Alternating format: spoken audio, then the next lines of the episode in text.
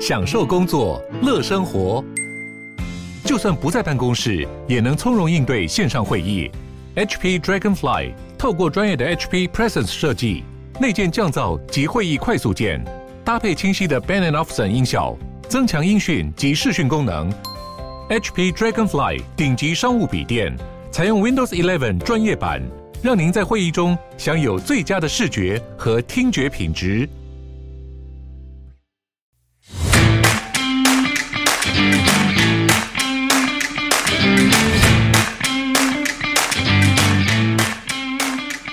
欢迎收听小朋友学投资，我是布鲁。今天我们请到一位特特别来宾哦，他是一位职业德州扑克玩家，更是很红的这个 NFT 社群 FOMO Dog 的同伴人，那同时间也是好几本书的作者啊。他是 Raymond 吴吴绍刚。Hello，我们欢迎 Raymond。Hello，小朋友投资的朋友们，大家好，我是 Raymond 吴绍刚。那我其实自己本身也是优势人生的忠实听众，因为之前一开始接触 Crypto 的时候，其实就是听你的节目去了解这一块的。嗯哼，那我也很想跟听众先讲一下，因为我其实很久很久以前就知道 Raymond 了。我在大学时期的时候有个好朋友，他跟 Raymond 的弟弟也是好朋友，所以我们那时候就常听他说：“哇，Raymond 那个 Jack 哥他很屌，他是职业扑克玩家。”那时候大概是二零零八、零九、一零的时候的事情吧。哦，对对，那是那是我刚开始踏入职业扑克的那段期间。哦，所以你是大学时期就开始成为了职业玩家吗？嗯，可以说是大三开始吧。就大二应该是大二开始打，然后大三开始职业。但是因为他也是还是要上课嘛，所以他等于是我毕业完毕之后我才全心投入。那差不多是对，就是二零零八年。其实大家应该都知道，Raymond as a good player 已经是一个很很成功的故事。然后他在三十岁就已经累积到靠 poker 累积到破亿的资产嘛。嗯，那我看他在二零零九到二零二零零九到一九年的十年之间，也在各种的呃。赛局上得到了冠军，一直到疫情的时候才开始比较没有常在参加这块，是不是？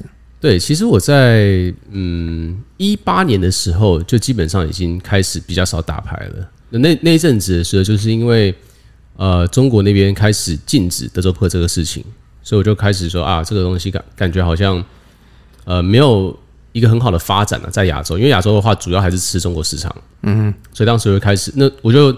跟我老婆，我们就去开始环游世界，然后去做一些自己原本想要做的事情，有点像是半退休了。那当时比较像是说，诶，不太知道自己下一步要做什么，所以先去先去放空一下哦，就往全世界各地跑。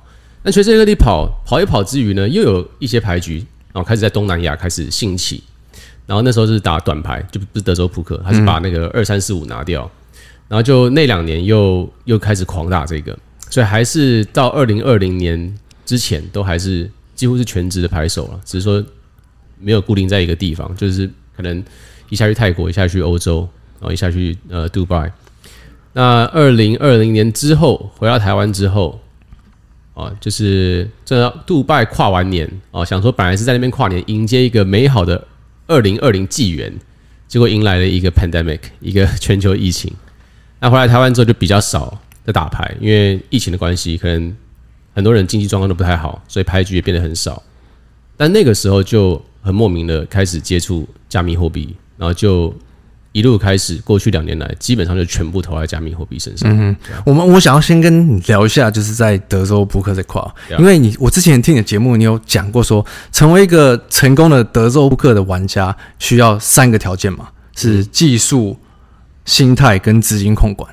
对，那我觉得某种层面上，这其实跟投资在投资上其实超级像的，嗯，我们可以先来聊聊看，你之前说一开你是一开始就有先破产过九次吗？呀呀，就在我早期最开始打扑克的时候，其实当时环境非常好，所以嗯，不太需要很好的技术就可以赢了。它反而是需要一个比较好的纪律，就是说你其实可以去书店里面买一本书，然后按照上面的这个图表去打，其实就可以盈利了。在比较小的级别，你一个月要赚个。一两千美金其实真的很简单，这是听起来很简单，还是其实真的非常简单？因为我觉得还是因为其实纪律就是最多最多人最大的问题嘛。对，因为那时候是这样子嘛，那时候那个书就会跟你讲，他跟你讲说，你就是 A B C 啊，你就是直走就会到底，你就你就一定赢。但是当然你直走啊、呃，就是期望值这种东西，不是说你打一把就赢一把嘛，你打一把有可能会输嘛。那所以有些人就觉得说输，他就觉得说，那我可能我可能试别的东西。哦，因为他不懂期望值的东西，所以他就说明明就是直走可以通，他就是要给你给你走个歪路哦，或者走个岔路，走个捷径什么的，他就会台语讲叫 gay 搞了，gay 搞对，就是非常 gay 搞，然后就基本上那个年代，只要不 gay 搞的人就一定赚钱，那 gay 搞的人反而会输钱，因为他就只会测试很多根本就没有没有确定的策略出来。那那个时候是纪律比较重要，就是说你只要做到这个，你就得到这个。可是这东西其实比想象中的难很多。对，真的。就像巴菲特，就是说你买找到一间好公司，你买了你就不要看，你就不要，你就卖抱抱个十年，超级难，就没人做得到。每天都会看，对。但是当时就你只要这样做，你就一定可以赢。那所以技术方面我是没有问题，我就是因为我比较听话，我就照着他这样打。但是我我的问题是我我到了。可能累积到，因为我通通之前都是一百块美金开始，大学时期用零用钱一百块美金开始打牌，然后累积累积，可能到了两三千，然后就会碰到有一天特别衰，然后就什么牌都输，然后那一天呢，我就会失去理智，那我可能会哦学校就是呃投资讲凹单啊，我会去凹单，而且我我会去更高的级别凹单，更高级对，然后我就会。基本上半个小时就会把全部的钱输光啊，这么快！然后这个事情 repeat 了差不多九次，然后每一次的金额都更大。嗯哼，就第一次是可能一千、三千、五千、一万、两万、三万，到到最后一次是六万多美金吧，我记得。然后六万多美金破产之后，我我我就觉得说啊，我好像不是这块料，我就放弃了。这几次是很近的时间内嘛？就是每两三个月就破产一次，每两三个月对，maybe even less，就是搞不好是一个月一个多月就破产一次，就真的很常在破产。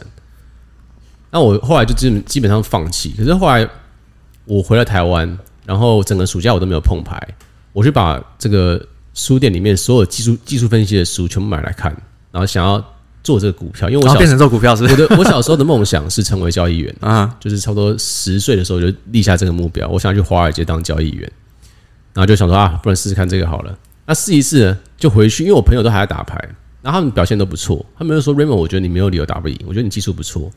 而很多人都给我很多鼓励，所以我后来这回美国之后，我就决定，啊、呃，给我自己最后一次机会，然后我把头剃光。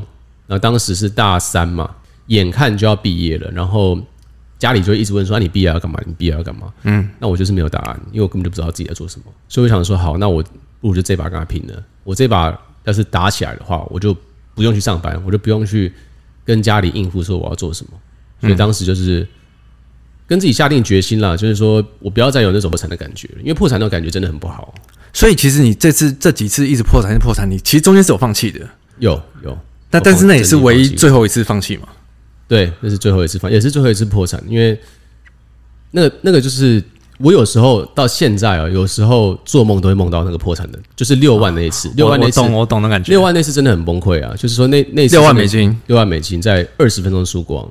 就是因为是不是因为什么梭哈之类，然后输了，就是凹单呢？就是凹，就是说你现在，比如说我现在很衰，输了两三千枚，那你就会去更高的级别，想要把那个两三千枚打回来，嗯，然后就又输两三千枚，那就再跳一级嘛，就是马丁系统一直上去，超崩溃，然后上去就就一把就输光了。哦，有，我之前有听咖啡讲，对啊，一直往上打，一一直往上打，打到凹回来为止，啊是。其实很容易就熬回来，可是就会有那么一天你熬不回来，全部输光。可是那你可以跟我们分享，当你后来又决定回去再试最后这一把的时候，是有哪一些特别的心态或是情境？你觉得你绝对不会让自己再犯？我觉得是真的痛到了啦，就是说真的有有跌倒、有受伤，然后有有那种英文会讲火车撞肚子的感觉。火车撞肚子。所以如果就是有我们在在这个赌博圈有一句话嘛，就是说如果你没有破产过。你就不可能成为一个好的赌徒，嗯，就你不懂那个心，那个是多么痛苦的一件事情了。所以我那时候呃，告诉，因为那时候就变得没钱吃饭，然后也不敢跟家里讲啊，因为就是大爸妈给零用钱嘛。然后我已经就是月光，我这阵子月光，可能前三天就破产了，然后还有二十七天要过，基本上没有钱可以吃饭。所以当时是呃，麦当劳有那种 dollar menu 嘛，就是说它有一个，反正还有东西，它就是卖一块美金。然后我就是一个汉堡或者一个便当，我要切三份，就吃三餐。就是我一天一天的一天的预算就只有一块美金而已。当时，有时候甚至就不吃。对啊，所以那那时候很瘦很瘦，因为就真的没钱吃饭，全部的钱拿去赌博。是不是应该说真的痛过才会知道这个一百趴纪律有多重要？对啊，我觉得，所以我就一直告诉自己，其实我现在当时是二十二十二十岁吧左右。我当时是告诉自己，因为有有一个人跟我说，在赌场有一个。有一个比较老的前辈啊，他就说啊，我觉得你其实打得很好，你觉得我，我觉得你给我看到一个成功玩家的影子，只要你能控制住你的心魔，你就一定没问题。嗯，而且你要庆幸你现在破产是没有小孩，没有没有没有家庭，没有房子，什么的都没有。你现在破产是好的，你只要学习这个教训起来的话，你以后才会更好。所以我就听他这个，我就自己跟自己讲说，Yeah，it makes sense，就是我我现在破产，比起我四十五岁的时候有小孩有房贷的时候破产好多了。我只要能改过这个的话，我我可能就不一样。嗯，这个真的超适用于投资市场。可是当你我有听你说，像你之后还是有那种连续几个月输的那种心态，那就完全不一样了，是不是？那个不太一样，那个就是就真的很很赌然，然后也是就觉得自己很衰。可是每一次的走出，就是所谓的这种低潮、输钱的时期，其实每一次都发现就是自己的 game 有问题。嗯，就技技就是技术的问题，它不是只有运气。当然，你可能运气。就是所所谓的 variance 波动是当时不是站在你这一边的，但是因为你自己的技术的缺陷，导致它更往更往下更往下去拉，所以在每一次的这种我们讲下风期的时候，其实很重要的就是心态不会走掉，嗯，因为那时候心态很容易跑掉，因为像今年的市场，其实对。大部分的人，大部分一般人其实是不不好做的嘛，很容易你就会觉得啊，自己是不是每次出手都是因为运气不好。然后刚好你卖了就涨，然后你你买了就跌，那这种状况其实很容易很容易一再都会发生。对，所以我觉得刚好今天想要让 Raymond 跟大家分享一下，这个其实你时间拉长做，它其实是必然的结果，是不是？它是不可能输的，就是不可能输的，一定赢的，就是不绝对不可能输，因为它都是算好的。嗯，对啊，就是跟其实跟咖啡那种优势玩家的那个状状态是一样的，一个期望值是正的，只要这个把数够多。哦，sample size 够的话，就如果数学是真理的话，你就不会，你就不可能输。嗯嗯，对啊，只要正确的事情，你持续做它，然后你在下风期的时候不要气馁。照理来说，长期，但是你你要很明确知道这个事情是真的，它不能是负负的，然后你就你把它想成真的。因为很多玩家他会说啊，Raymond，我最近下风期。但他他其实就是个输家啊！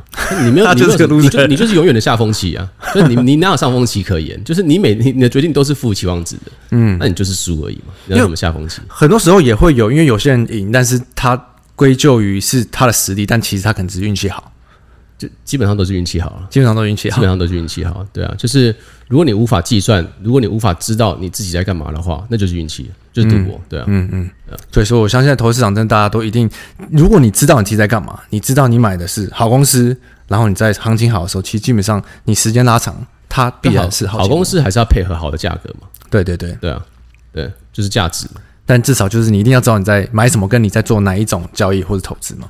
对，就这样你要讲得出来。然后还有一点，我想要请问 Raymond 是像期望值这块啊，因为你可能是从。打牌培养出的这个期望值，然后是你用生活的这些纪律去去培养打牌的期望值，还是其实是打牌养成的，让你的生活的所有事情也会用期望值来来思考呢？打牌的啦，就是期望值这个词，我是因为打牌而认识的。嗯，然后其实期望值到底在在反射一件事情，就是你在面对众多决定的时候，你会选择哪一个？因为其实有一些状况是这样，有一些状况是会。啊，有一个期望值正的，有一个是负的，或会有一个是零零期望值，那你就会去选那个正的嘛。但是在在现实生活中，很多时候你会你会遇到一个，你所有期望值都是负的，所有期望值都是负的。对你你那就是不要做吗？没有，你现在有三个选择，你有三条路可以走嘛。那每一个都是输的，就是你没有一个好下场。嗯，那这时候其实你就是要选输最少的那一个。哦，因因为你一定要选一条的时候，对，就是你一定要你一定要选一条路的时候，你要选哪一个？嗯，对啊。那这个东西就是。就是期望值的这个逻辑，它就是面对岔路的时候，你必须要选择的时候，你会如何选？它整个逻辑都在这边，所以它可以 apply 到打牌，它可以 apply 到人生，它可以 apply 到追女孩，它也可以 apply 到加密货币 NFT 都可以。就是当有任何选择发生的时候，其实它都是有这种规律的。对啊，所以是你每天每天早上起起床的第一件事情，你就是开始选择了嘛。就是我我要选择先赖床，还是先去刷牙，还是先吃早餐？哦、这其实就是一个期望值的决定。嗯嗯。那所以为什么我之前推荐一本书叫《复利效应》？就是说，因为这这种 decision，你看似你没在做决定，其实都在做决定。那这个 decision 每一个后面都是一个都是一个果，那这个果会复利下去。嗯。然后十年之后就会有很显著的效果。可是你会觉得说，哎，为什么我变成这样子？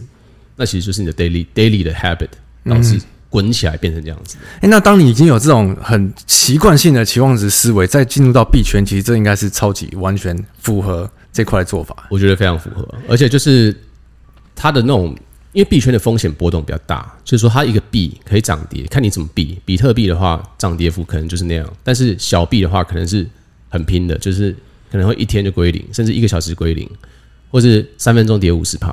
这种东西对于职业扑克玩家来讲是没有问题的哦，因为你习惯这种波动了。因为我们打牌，如果我们跟你跟你 all in 一把，哦，我输你就归零了。对啊，我输你这把就归零了。欸、真的？那你我你我赢你一把，那你就归零，那我就一百趴。所以我们对这种一或零这种其实是很 OK 的。那所以你说一个币要跌二十趴，那算什么？哎、欸，题外话，我突然你刚刚讲到 all in，我我其实很好奇，像在你在打这种职业赛的时候，all in 这种。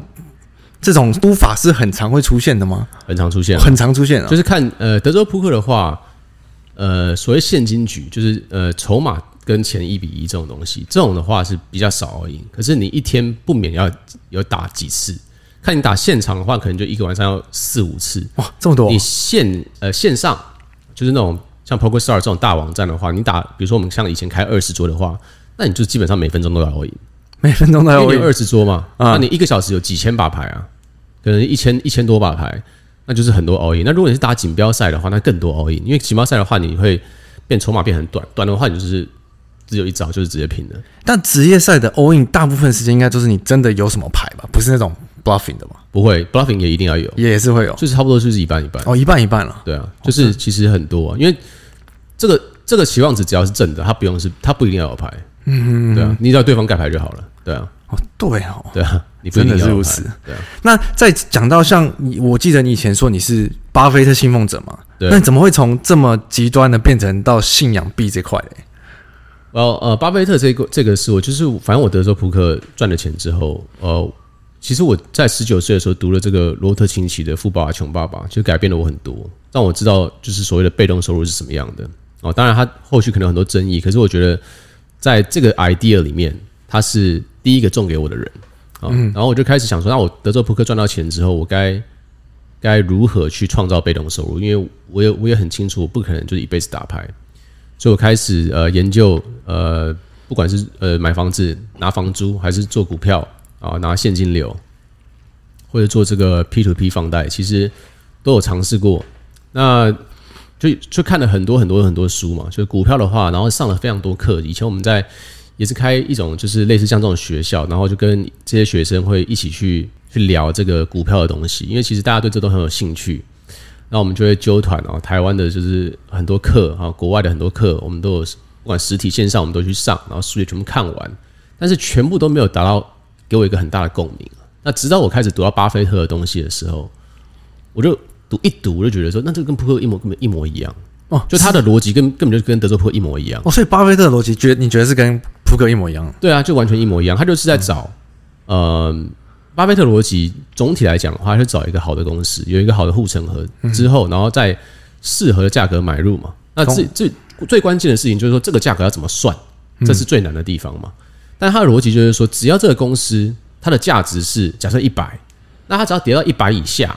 那我抓个安全边际，我就是八十五就开始买进。好公司遇到倒霉事的时候出现了价格，对，差不多就是这种概念。那德州扑克也是一样，德州扑克就是在寻找，就是期望值正的时候就给他一档打进去嘛。等于就是说，股票市场每天都给你一千个一千个头球，可是你永远不会三振。嗯，那你你只要等好球过来，就全力给他挥下去。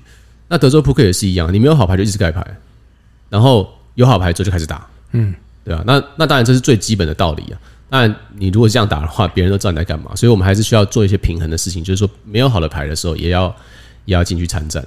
哦，不能一一直盖一直盖一直盖，绝对不行，因为这样这样子你出一出牌，大家都知道你有货。哦，所以你要你要有有一个频率跟大家讲说，我现在就是真真假假了，哦，让你猜不到下一步，完全猜不透，而且你你你不能用频率猜也没用，因为我频率都算好。了，嗯嗯嗯嗯，对，所以我就感我当时就觉得说，巴菲特这个逻辑完全就是。跟德州扑克的道理是一样，所以我就开始更深入研究它，然后就运用它的方式去找了一些呃我喜欢的股票，因为我也不是我也不是全职交易员，我也没空看它，就摆着，然后真的从零八年就摆到现在。真的，因为我今天 Raymond 进来的时候，我还说最近市场不好，啊，他说我股票都创新高啊，因为他买的真的都是不好的时候买。然后摆到现在，很多其实盘不好的时候，这些有一些价值好股，反而它是它是创新高的。然后因为像我，我之前都会去读那个巴菲特年报哦，就是我们就是呃有有几年我会特别去读，然后我就从中我就学到很多很多很棒的这个这个道理。